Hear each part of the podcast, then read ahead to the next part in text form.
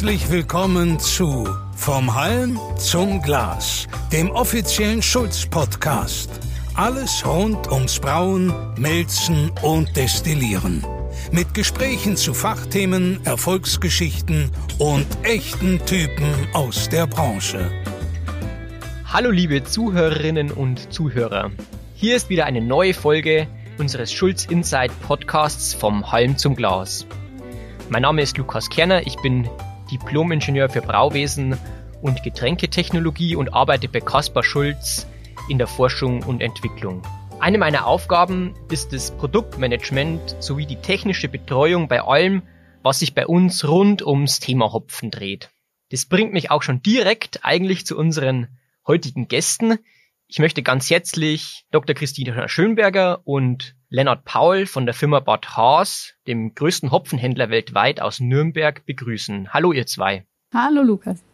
Servus, grüß dich. Ja, leider hat die aktuelle Situation ein direktes Gespräch in Persona nicht zugelassen. Aber ich hoffe einfach mal, die Software hält jetzt und auch so kann ein entspanntes Gespräch zustande kommen. Christina, Lennart, damit unsere Zuhörer euch am Anfang dieses Podcasts ein bisschen näher kennenlernen können, stellt euch doch einfach mal kurz vor und euren Weg zum Bier oder zum Hopfen. Ja, gerne. Ähm, ja, also ich bin die Christina Schönberger. Ich leite das Team Brewing Solutions bei Bad Haas. Ähm, der Lennart gehört zu unserem Team.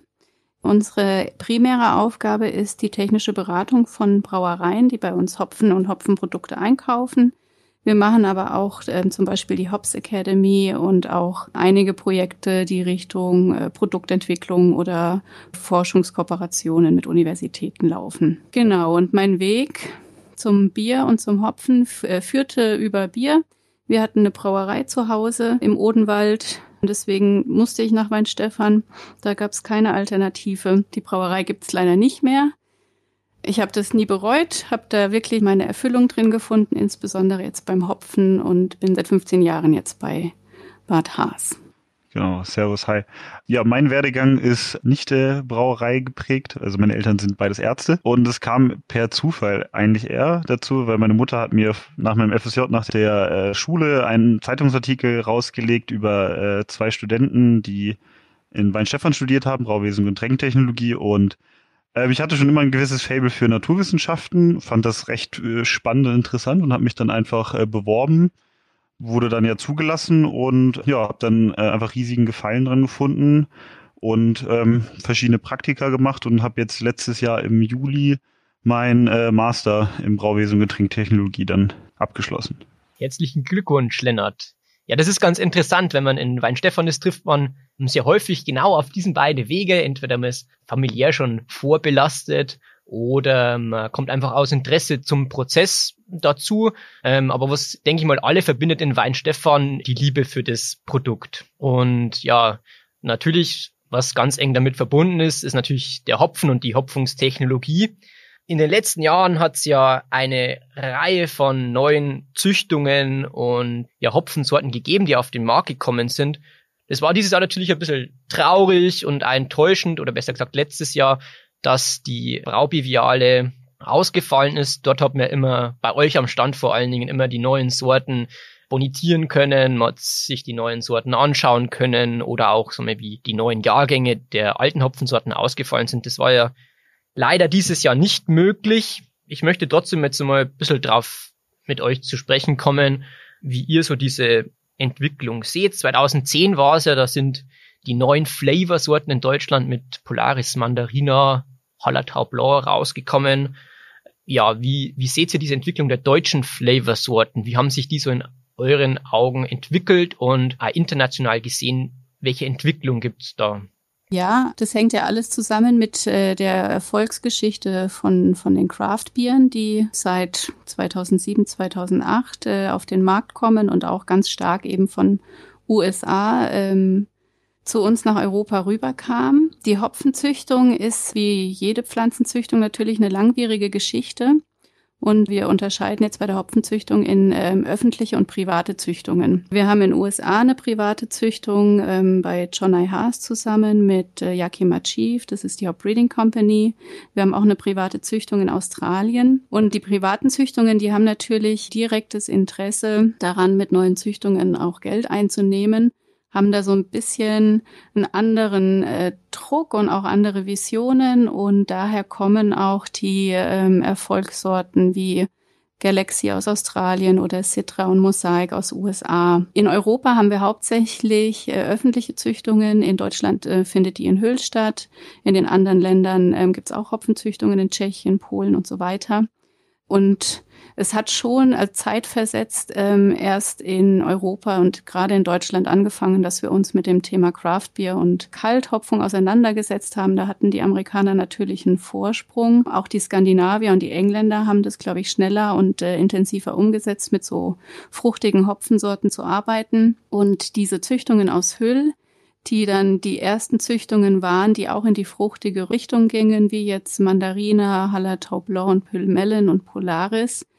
Die waren für Hüller-Verhältnisse auch sehr fix auf dem Markt. 2012 kamen die, glaube ich, auf den Markt und ähm, haben auch ganz gut Anbaufläche gewonnen. In den ersten Jahren war auch viel Interesse da, weil es auch was Neues war aus Deutschland, äh, in so aromaintensive ähm, Hopfensorten einzusteigen. Wir haben aber da kein leichtes Spiel. Wir haben zwar eine ähm, anständige äh, Anbaufläche zu den jeweiligen Sorten, aber die sind in Konkurrenz mit den amerikanischen und australischen Sorten, sind von dem Ölgehalt und von der Intensivität, sagen wir mal, doch nicht gleichrangig, müssen ähm, anders eingesetzt werden, dass man den, den gleichen Flavor-Impact im Bier bekommt. Also da ist viel Beratungsarbeit dann auch mit dabei, mit äh, den deutschen Sorten auf dem Niveau zu arbeiten. Und natürlich müssen die auch erstmal den Bekanntheitsgrad erreichen, den die anderen haben. Und da sind wir schon sehr auch im Kultbereich. Also wir machen ja viel auch auf dem italienischen Markt zum Beispiel. Und da sind die amerikanischen Sorten so dermaßen on vogue und gefragt, die wollen jetzt gar nichts wissen. Also die wollen jetzt nicht von mir hören, dass man mit Mandarine auch ganz tolle Biere herstellen kann. Also da ist einfach, da gibt's Hürden, aber wir glauben dran. Das sind tolle Sorten, mit denen kann man toll arbeiten. Da wird noch mehr kommen. Da kam jetzt noch ähm, Calista und Ariana, auch zwei ganz, ganz tolle Sorten. Und auch die anderen Züchtungsprogramme haben sich in der Richtung diversifiziert. In Slowenien gibt's schöne Züchtungen, die sehr in die fruchtige Richtung gehen, auch in Tschechien. Aber na klar, wir haben jetzt viel mehr Sorten im Angebot weltweit. Die Preise ähm, unterscheiden sich extrem zwischen 8 Euro hoch über 30 Euro pro Kilogramm Hopfen. Da gucken die Brauer natürlich ganz genau, äh, womit sie arbeiten. Auf jeden Fall. Und äh, wie du es gerade schon angesprochen hast, es ist ja wirklich äh, auch mit äh, mit bestimmten Bierstilen verbunden. Ich meine, wenn man ein American IPA machen möchte als Brauer, ähm, dann wird man vermutlich doch eher zum amerikanischen Cascade jetzt zum Beispiel mal greifen, wie jetzt zum, zum Deutschen, weil er doch vom Terroir her einfach andere Ausprägung hat, ähm, die man einfach so gewohnt ist. Es gibt nur, glaube ich, nur wenige Brauer, die jetzt wirklich so mal deutsche IPAs oder vor, vor ein paar Jahren war das ja mal ein großes Ding, da wollte man eigentlich das etablieren, so ein deutsches IPA-Stil äh, zu etablieren. Gerade hat glaube ich, der Felix vom End wieder aufgegriffen und hat mit nur deutschen Hopfensorten wirklich sehr gutes IPA auch gebraut, aber das ist wirklich eher so eigentlich die Nische, würde ich sagen. Aber ja, das war jetzt, was du angesprochen hast, ja ganz interessant mit den neuen ähm, Sorten, die jetzt rauskommen oder gerade rausgekommen sind und die auch sehr interessant ähm, sind, wie zum Beispiel der Kalista. Was ich jetzt noch gar nicht so wusste, ist, dass aus Slowenien und vor allen Dingen aus Tschechien auch neue Sorten gekommen sind. Ähm, was sind das ähm, für Sorten? Welche Aromaausprägungen haben die dann? Weil schon in Tschechien ist jetzt, sagen wir, vom wie gesagt, vom Terroir her eigentlich auch nah, sagen wir, am Deutschen. Ja, also aus Tschechien gibt es eine Sorte zum Beispiel, die heißt Kaspek. Die hat sehr orangenfruchtige Aromen. Ähm, und auch der Sladek kann ähm, ganz fruchtig rauskommen, je nach Jahrgang. Äh, aber das sind im Vergleich, also Tschechien ist hauptsächlich Saza nach wie vor. Das sind wirklich kleine Mengen, die da vorhanden sind. In Slowenien, die haben ein ganz schönes Züchtungsprogramm. Die haben ähm, ein paar Sorten, wie zum Beispiel Wolf heißt die eine Sorte oder Eureka. Auch mit fruchtigem Potenzial, aber genau, die tun sich schwer, auf eine bestimmte Größe zu kommen. Also das, das ist jetzt, sind jetzt keine Hopfensorten, die man einfach online bestellen kann und auch nicht in großen Mengen verfügbar sind. Mm, eine Sache, die was ich jetzt erst neulich wieder gehört habe, ist, weil eine Freundin von mir ist Züchterin in den USA und die versuchen jetzt quasi auch Nobles rauszubringen oder was sie halt unter Nobles verstehen. Das sind ja unsere traditionellen deutschen Hopfensorten, zum Beispiel Tradition, Mittelfrüh und so weiter. Ich meine, es gab Pendants ja schon immer in den USA mit zum Beispiel Mount Hood oder äh, Willamette. Ja, aber was da jetzt natürlich ganz aktuell ist bei denen, ist eigentlich der Klimawandel, dass sie versuchen, diese Sorten fit zu kriegen oder, oder neue Sorten zu kriegen, die fit sind für den, für den Klimawandel. Was mich jetzt interessiert ist, wie das bei uns ausschaut, weil ja das Problem bei uns auch besteht und unsere, sagen wir so, alten Sorten ja vielleicht auch Probleme da bekommen könnten. Was ist da in der Mache oder werden diese Sorten fit gemacht oder Pendants dazu vielleicht schon ähm, erforscht oder gezüchtet?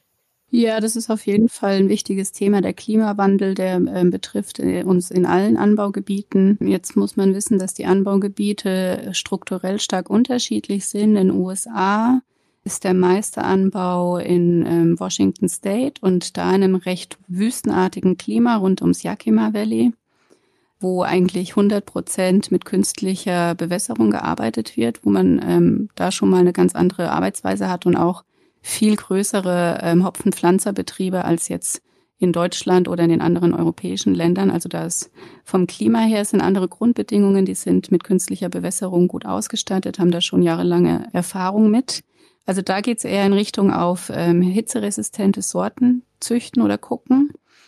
In Europa ähm, haben wir es eher mit äh, sehr unterschiedlichen Wetterphänomenen zu tun. Bei uns ist auch oft Sturm und Hagel ein Thema, was die Ernte bedroht. Ein bisschen über 30 Prozent in der Hallertau wird künstlich bewässert, aber steigend.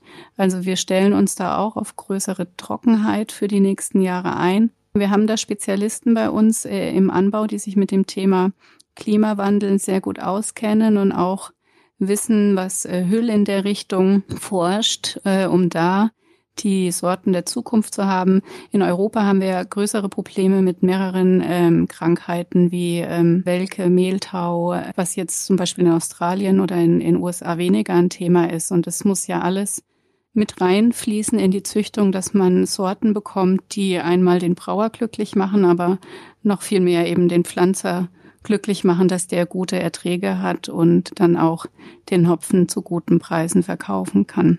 Ja, das ist natürlich ein sehr interessantes Thema. Aber neben diesen ähm, neuen Hopfensorten bietet Bad Haas ja eine ganze Reihe innovativer Hopfenprodukte an. Ähm, angefangen vom Extrakt natürlich über schaumverhütenden Mitteln für die Gärung bis zu Hopfenreinölen. Ich selbst durfte ja meine Masterarbeit über die PHA-Produkte in England schreiben. Und diese Produkte gibt's aber schon eine ganze Weile eigentlich. Ich habe jetzt auf eurer Homepage gesehen, dass ihr ein neues Produkt gelauncht habt und auch schon eifrig getestet habt, wie ich auf Instagram teilweise schon sehen konnte, und zwar den Provoke.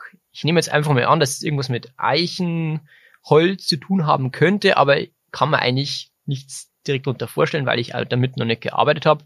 Was ist das für ein Produkt und ja, wie setzt man das ein? Ja, stimmt, genau. Unser Provoke ähm, ist ähm, die Kombination aus ähm, Holz und Hopfenpulver. Das ähm, war quasi die logische Konsequenz, ähm, als auch die ganzen Biere on Vogue waren, die fast gelagert wurden, wo dann auch oft äh, das Hopfenaroma dann darunter leidet, äh, wenn dann Barriklagerung noch stattfindet.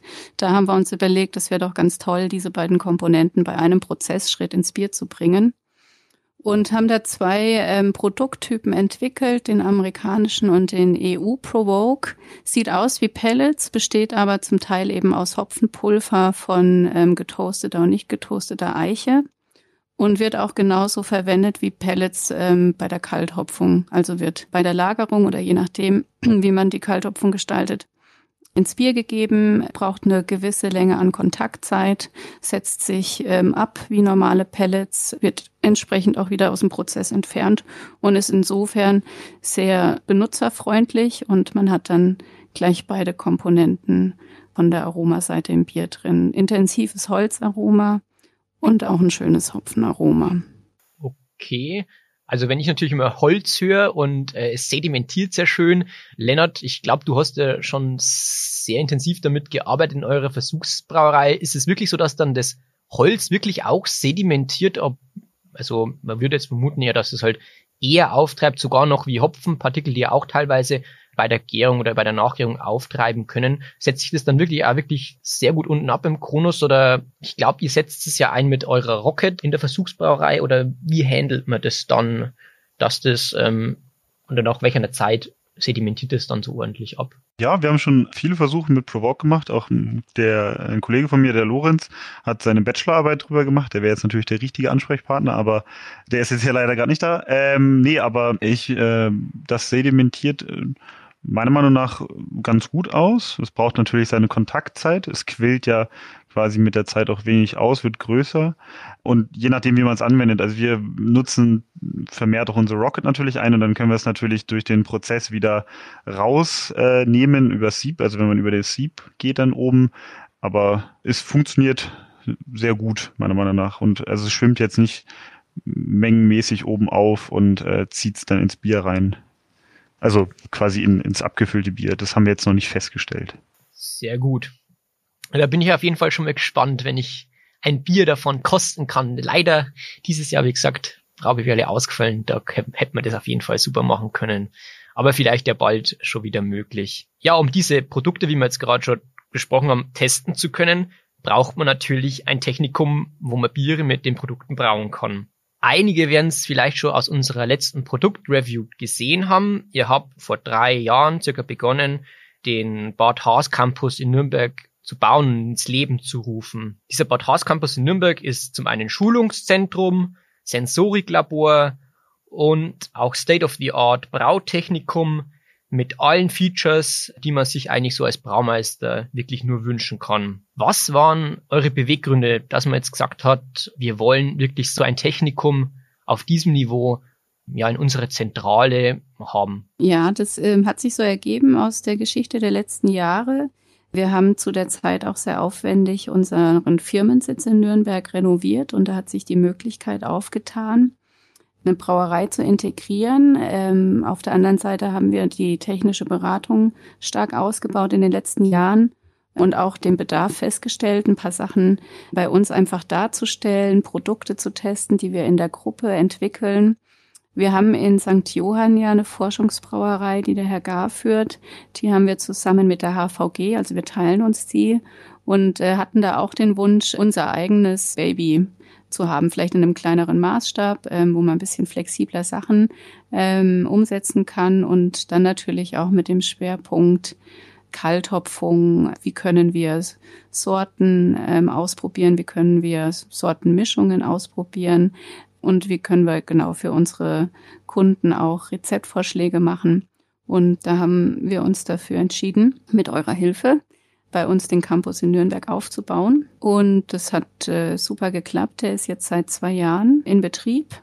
Und genau, das ist jetzt schwer zu beschreiben, was wir da alles für tolle Biere brauen. Aber wir können dir da auch gerne mal ein paar Proben einfach zusenden, solange noch Corona ist, dass du dir da mal ein olfaktorisches Bild machen kannst, was wir da so treiben. ja, auf jeden Fall. Ich war ja in dem Projekt auch ähm, eigentlich als Projektleiter von Anfang an dabei äh, muss aber gestehen, ich äh, war noch nicht dort, um zu zwickeln. Aber ich hoffe, dass es jetzt dann bald äh, möglich sein wird, wie ich vorhin schon mal angesprochen habe. Und dass man das dann auch wirklich einmal dann in Persona vor Ort wirklich das, das Resultat auch der so eine Ingenieurstätigkeit, die man da gehabt hat an dem Projekt, einmal dann wirklich am Schluss im Produkt zum Sehen. Ja, Lennart, ähm, du arbeitest ja dort in der Brauerei, du warst auch davor in, in England, habe ich ähm, gehört, fast so wie ich oder so wie ich bei deiner Abschlussarbeit. Dort ist ja die Einrichtung etwas einfacher, würde ich jetzt mal sagen, wie in Nürnberg. ja, wie arbeitest du in der, in der Brauerei oder was, was sind da eigentlich deine Tätigkeiten? Kann man das mit einer normalen Brauerei vergleichen oder viel einfacher? Ja, also kann man schon mit einer der den regulären Tätigkeiten in der Brauerei vergleichen.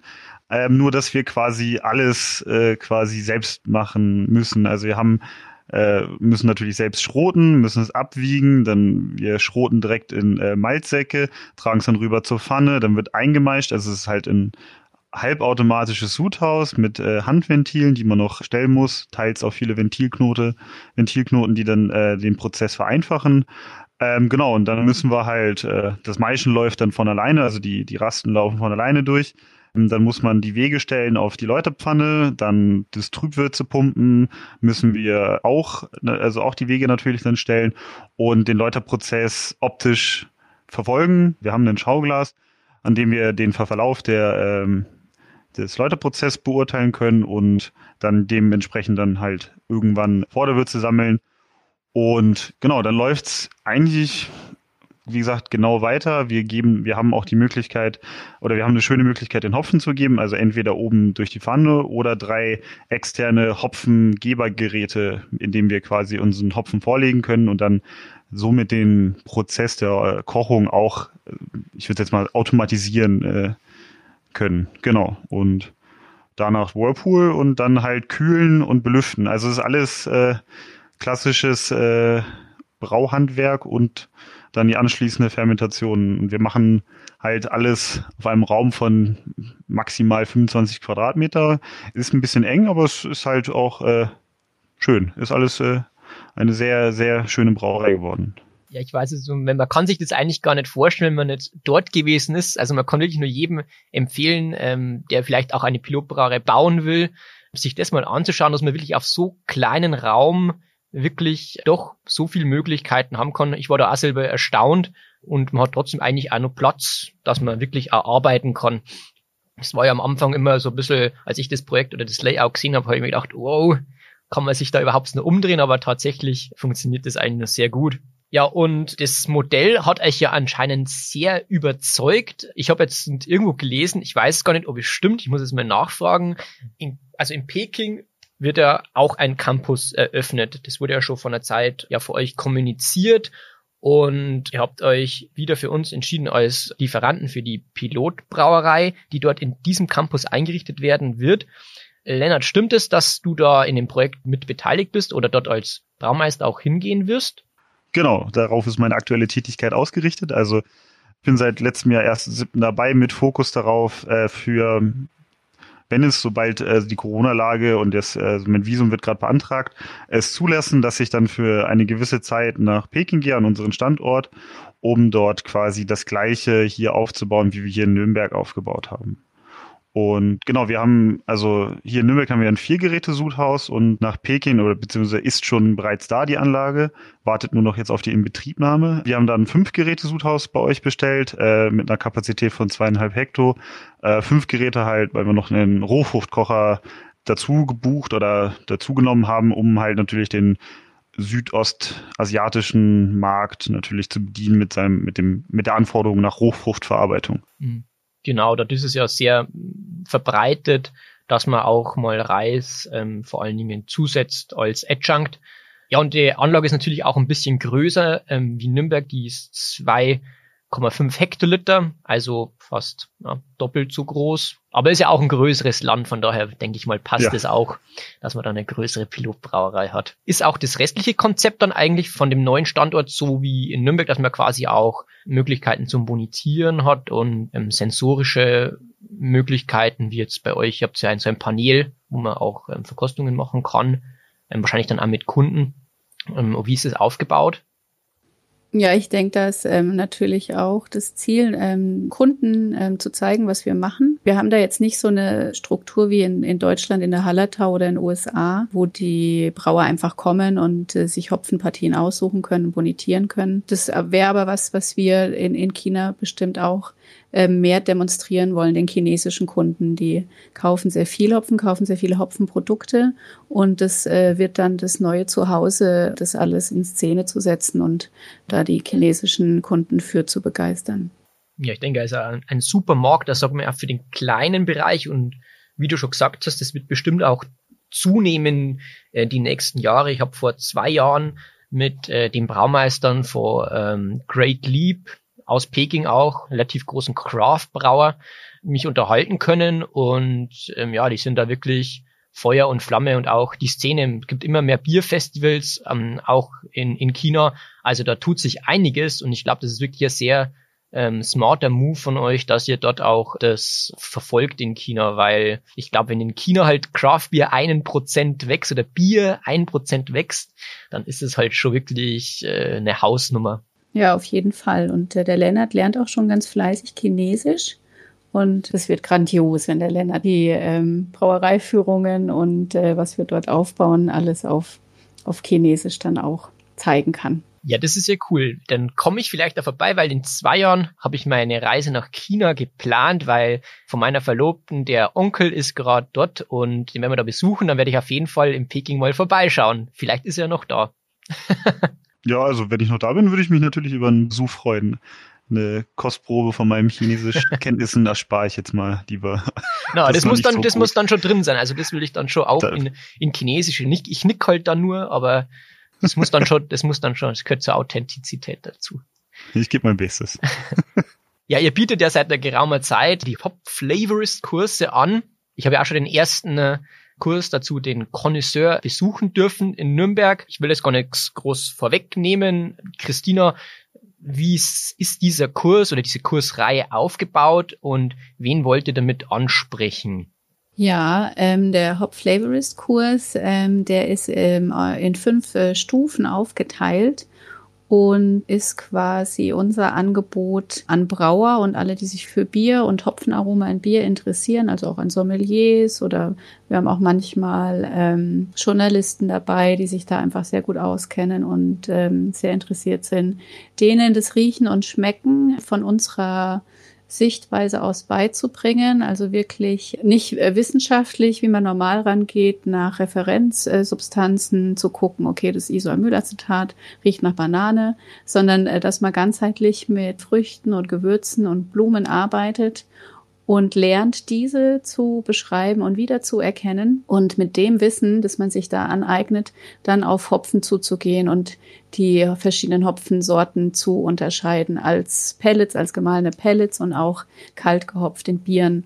Das äh, ist also ein sehr aufwendiger Kurs, weil wir da sehr viel Probenvorbereitung machen. Deswegen ist es jetzt auch nichts, was wir schnell äh, online umstellen können. Also das wird bei Präsenzkursen bleiben. Insofern sind die aktuell einfach ausgesetzt.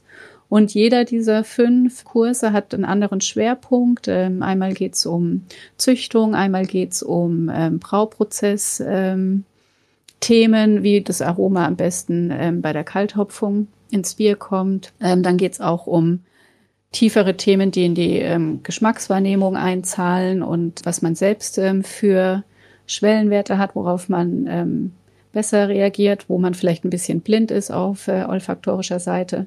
Genau, da haben wir unterschiedliche Schwerpunkte und äh, dann am Schluss weiß man auf jeden Fall, ähm, wie sich Hopfensorten unterscheiden, kann die auch unterscheiden, kann bestimmt auch einige Sorten ähm, reproduzierbar identifizieren, wenn man die vor seiner Nase hat und äh, kann mit dem Wissen dann auch in Richtung Produktentwicklung in der Brauerei hoffentlich viel anfangen und umsetzen, um ganz tolle neue Biere zu kreieren. Ja, super. Also ich freue mich auf jeden Fall schon auf den nächsten Kurs, wenn ich teilnehmen kann. Und ähm, ja, das war auf jeden Fall beim ersten Kurs schon wirklich super und auch wirklich sehr, sehr lehrreich. Ich meine, ich habe ja schon sehr viel mit euren Flavorrad gearbeitet, auch schon während meiner Masterarbeit aber ich denke, ähm, wenn man so gerade in der Zulieferindustrie ist oder im Maschinenbau, kommt man doch von dem ganzen Thema wieder ein bisschen weg, wenn man häufig im Büro sitzt und nicht mehr ganz so viel Kontakt hat zum Produkt. Und das ist auf jeden Fall als, als Auffrischung wirklich perfekt und ähm, wirklich sehr wertvoll. Ja, du hast es schon angesprochen, Christina, die aktuelle Lage macht natürlich solche ähm, Kurse nahezu unmöglich. Ihr habt jetzt neue Seminare ins Leben gerufen. Wie ist eure Erfahrung damit? Werdet ihr diese Konzepte mit in die Zukunft nehmen? Also ich denke da jetzt gerade an diese virtuellen Bierfestivals, die ja, ja aus dem Boden geschossen sind. Ja, ein paar haben es gemacht. Es ist doch was anderes wie das Original. Ähm, wie seht ihr das? Werdet ihr diese Konzepte mitnehmen wollen oder dann doch wieder zum alten Schema zurück? Also ich denke, es geht keinen Weg einfach zurück. Also wir haben jetzt dieses Jahr sehr viel gelernt und umgesetzt, was wir sonst nie umgesetzt hätten und haben eigentlich auf zwei Sachen gesetzt. Wir hatten ja unsere ähm, Dry-Hopping Bootcamps, ähm, Online-Veranstaltungen, wo wir also die Theorie der Kalthopfung aufgeschlüsselt nach Parametern in vier Sprachen vermittelt haben. Da hatten wir einen wahnsinnigen Zulauf. Da hatten wir letztendlich 2500 äh, Brauer, die da mitgemacht haben. Und äh, das werden wir fortsetzen zu den Themen Whirlpool Hopping und auch Kettle Hopping. Da gibt's schon ein paar ähm, Termine auf unserer Webseite. Und das andere ist natürlich der Teil so Erlebnis, Verkostung, was jetzt auch sehr viele machen, Online-Verkostung. Auch wo die Brau eben weggefallen ist, haben wir die Biere, die wir für die Braus uns gebraut hätten, haben wir verschickt und Online-Tastings ähm, angeboten. Die waren auch ausgebucht und haben dann mit den Bieren einmal gezeigt, was wir gemacht haben in unserer Campusbrauerei, wie die hergestellt wurden, welche Hopfenprodukte drin sind und auch unser Verkostungsschema erklärt, wie wir die beschreiben würden von der Aromaseite her. Und da konnten die Leute dann auch zeitgleich mitverkosten und ihre Werte eingeben so dass man dann am Schluss auch gleich gesehen hat, äh, wie die Verkostungsergebnisse aussehen. Also das hat äh, super funktioniert. Die Formen werden wir auf jeden Fall weiter mitnehmen und ausbauen. Aber sobald es in sehr sensorisch intensive Formate geht, wie beim Flavorist-Kurs, äh, wo mit vielen Proben gearbeitet wird, werden wir auf jeden Fall gucken, dass wir die Präsenzkurse belassen ja, ich denke auch, dass so eine Kombination in Zukunft bestimmt sinnvoll ist, auch für manche Personen, die vielleicht jetzt nicht gerade Zeit haben, dass sie mal schnell wohin fahren und vor Ort sein können. Das ist natürlich eine, eine super Sache, dass es dann auch weiterhin angeboten ähm, wird. Ja, am Anfang von unserem Gespräch sind wir ja auf die Entwicklung am Hopfenmarkt beziehungsweise die Innovationen eingegangen. Ähm, was erwartet ihr aber, was die Trends der kommenden Jahre auf dem Biermarkt sein werden oder was man mit diesen Produkten eigentlich dann machen kann, ja? Gerade sind ja die Hard Seltzer mega angesagt. Als ich in den USA war zum Arbeiten vor sieben Jahren hat es ja noch nicht gegeben. Ich kenne mich auch mit dem Produkt eigentlich gar nicht aus. Und da ist natürlich die Frage, da immer mehr Brauereien ja auch diese Produkte herstellen, kann man da Hopfen reinmachen? Ja, das ist das Ziel, Lukas. Kein Hartselzer mehr ohne Hopfen. nee, wie gesagt, das ist ja eigentlich ein sehr leichtes Getränk und ähm, man kann es eben auch in Brauereien herstellen. Ähm, aber was denkt ihr, kommt es nach Deutschland oder was ist, was ist so von den Biertrends her das neue New England IPA? Seht ihr da schon was aus, ja. aus eurer Sicht oder was könnte dann in den nächsten Jahren kommen? Ja, da kann, kann der Lennart bestimmt gleich ein bisschen was auch zu den Rezepturen, die wir bisher umgesetzt haben, sagen. Ähm, also Hartselzer ist für uns ein äh, wichtiges Thema, ähm, einfach weil es für den amerikanischen Markt so wichtig ist. Ähm, ich denke, Deutschland ist ja erfahrungsgemäß jetzt immer so ein bisschen hm, oder die deutschen Brauer brauchen immer ein bisschen länger, sich so neuen Ideen oder Getränkearten zu öffnen. Und äh, bei uns haben wir auch die Alkopop-Vorgeschichte, die ähm, ja ich glaube, der deutsche Brauer schreit jetzt nicht, juhu, es gibt ein neues Getränk, das will ich jetzt unbedingt in meiner Brauerei herstellen. Da muss wirklich die Nachfrage von den jungen Konsumenten kommen oder von allen, es sind ja nicht nur junge, es sind ja auch viele Zielgruppen zwischen, ich glaube, 30 und 50 ist so die Hauptzielgruppe für Harzelser ähm, oder eine der Zielgruppen. Ähm, also ich denke, da werden auch die anderen europäischen Länder, die da oft offener sind für neue Trends, die Skandinavier oder England oder auch Spanien, Italien, neugieriger sein als die Deutschen. Ähm, aber das ist natürlich trotzdem für uns eine, eine Chance, eine neue Getränkeart mitzugestalten und da eben den Hopfengeschmack auch attraktiv zu machen, weil der wird jetzt von denen, die Hartselzer kennen und gerne trinken, die werden jetzt nicht in erster Linie sagen, es muss nach Hopfen schmecken. Also das, da müssen wir dran arbeiten, dass die das wollen. Auf jeden Fall. Und ihr habt ja jetzt die Möglichkeiten, ne, dass ihr das auch selber halt äh, in euren Technikums auf der ganzen Welt auch wirklich dann testet und ähm, ja den Kunden ja auch zeigen könnt, was man damit machen kann. Genau, da kann der Lennart vielleicht auch ein bisschen, äh, was wir jetzt schon gemacht haben, an Versuchen skizzieren, weil da gibt's ja auch tausend Wege, die zum Hartselzer führen sozusagen. Ja, also um das kurz anzureißen, wir haben, oder die Christine hatte das ja schon angerissen, wir haben ja für die, Bra also die leider ausgefallene Präsenzbrau äh, Biere gebraut und auch einen Hartzelzer, einen Hoppy Hartzelzer gemacht, der unserer Meinung nach extrem gut geworden ist. Und genau, wir probieren da viel rum und also ich sehe da persönlich einfach ein gewisses Potenzial und zum Beispiel, also einfach Hopfen in verschiedenen Produkten einzusetzen. Ich war vor zwei Jahren in Vietnam und dann bin ich zum Beispiel auch auf Dry Hop Ciders gekommen und das ist auch eine ganz spannende Kombination, die die schmeckt halt auch gut, weil es ist, diese gewisse Bittere gibt halt auch noch ein bisschen Komplexität ins, ins Getränk und das ist, glaube ich, bei Hard Seltzer auch nicht schlecht, weil das ja an sich nur Wasser, Alkohol und im Zweifel noch ein Flavor ist und durch eine gewisse Bitternote oder durch einfach einen gewissen Hopfencharakter könnte das halt eine angenehmere Note oder halt eine, ja doch, höhere Drinkability geben. Also ich sehe da ein gutes Potenzial und das äh, spannende Produkte ist für den, sagen wir mal, konventionellen Brauer in Deutschland, äh, glaube ich, schwierig. Beziehungsweise das war auch so das äh, Feedback, was wir in unseren Online-Tastings hatten. Die meisten fanden es interessant, aber ja, waren noch nicht so überzeugt. Aber es ist halt auch vielleicht jetzt nicht die, der richtige Zeitpunkt. Also im Winter meine ich jetzt, also ich persönlich sehe das eher als Sommergetränk, genau. Ja, und natürlich, ähm, deutsche Brauer sind da gerne natürlich am Anfang etwas reservierter, vor allen Dingen, wenn man es noch nicht probiert hat. Das, das ist ja bekannt. ja, das trifft es, glaube ich, ganz gut. Aber grundsätzlich mal zum Hartselzer, wie gesagt, ich habe noch nicht mich damit so groß beschäftigt. Wie setzt man das eigentlich in der Brauerei um, Lennart? Wie wie geht man da eigentlich ran am Anfang? Basiert es dann auch wirklich auf Malz oder wie wird da quasi die Würze dafür eigentlich hergestellt? Es gibt also verschiedene Ansätze. Rein theoretisch der einfachste Ansatz wäre, man kauft sich Alkohol zu und mischt es halt auf meistens fünf Prozent aus. Oder wenn die Brauerei vielleicht sogar eine, also eine Entalkoholisierung hat, vielleicht, ich, das ist jetzt gerade ein bisschen so Überlegungen könnte man das vielleicht auch dafür benutzen.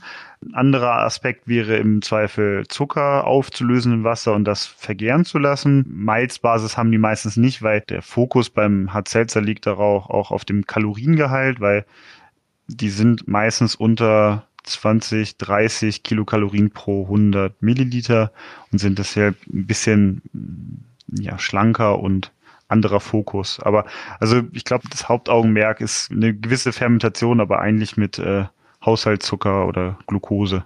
Also sollte grundsätzlich ähm, in jeder gängigen Brauerei auf jeden Fall äh, machbar sein. Höre ich da jetzt raus. Vom technologischen Standpunkt muss ich, würde ich jetzt sagen, das sind, man kann sich das recht einfach halten, aber ähm, um natürlich richtig gute oder ein sehr ausbalancierten Hard Seltzer oder Produkte insgesamt braucht es natürlich immer ein gewisses Feintuning und ja. Und ist, glaube ich, auch nochmal ein Knackpunkt, ähm, was die Steuerseite angeht. Weil ähm, wenn, es wird äh, Deutschland äh, als Alkopop eingeteilt und entsprechend hoch besteuert. Ähm, man könnte auch über Weinschorle gehen, äh, dann wäre es nach, äh, nach der Weinsteuer ähm, attraktiver. Genau, und in den USA ist es eigentlich üblich, dass man eben auf Malz basiert äh, Alkohol verwendet, also Malt-based flavored beverages und die in Amerika eh nochmal ein anderes Besteuerungssystem haben. Aber ich glaube, gerade in Deutschland ist der Knackpunkt, welche Steuerklasse wird da für rangezogen, um ähm, Hard Seltzers zu produzieren. Also das Thema bleibt auf jeden Fall spannend und man darf gespannt sein, was da die nächsten Jahre bringen werden. Ja, Christina Lennart, wir sind am Ende unseres Podcasts schon angekommen. Ich möchte mich ganz herzlich bei euch fürs Mitmachen bedanken und auch, dass dieses entspannte Gespräch jetzt trotzdem über diese, über diese Online-Lösung stattfinden hat können. Ich hoffe aber trotzdem, dass natürlich bald ein persönliches Gespräch äh, wieder möglich ist und dass wir zusammen ein Bier am besten bei euch im Technikum direkt vom Zickel trinken können. Ja, super. Ja, vielen Dank und hoffentlich äh, bis bald und wir bereiten dann schon mal was im, in den Tanks vor. Perfekt, ja. Da freue ich mich. Ja, danke dir, Lukas, auch für die Chance, heute mitmachen zu können und äh, wir freuen uns natürlich auch mit euch weiterzuarbeiten. Ja, das freut uns natürlich auch besonders, dass wir mit euch da immer im Kontakt bleiben können, was das Hopfen betrifft und auch natürlich für unsere Kooperationen bei diversen Forschungsthemen oder Master- und Bachelorarbeiten haben wir schon öfters miteinander gearbeitet und das ist wirklich eine sehr schöne Synergie, die wir hier haben. Mhm. Ich möchte mich bei allen unseren Hörern ganz herzlich fürs Einschalten bedanken. Mehr Schulz Insight Content wie immer gibt's online auf unserem Blog und über Facebook, Instagram und LinkedIn. Euch möchte ich noch einen schönen Tag ähm, wünschen und bis zum nächsten Mal. Tschüss. Danke, ciao. Tschüss, danke. Alles rund ums Brauen, Melzen und Destillieren. Das war Vom Halm zum Glas. Der exklusive Schulz-Podcast. Genusstechnik seit 1677. Made in Bamberg. Weitere Informationen finden Sie auf kasper-schulz.de. Dieser Podcast wurde produziert von Access Visuals, Film- und Videoproduktion aus Bamberg. access-visuals.de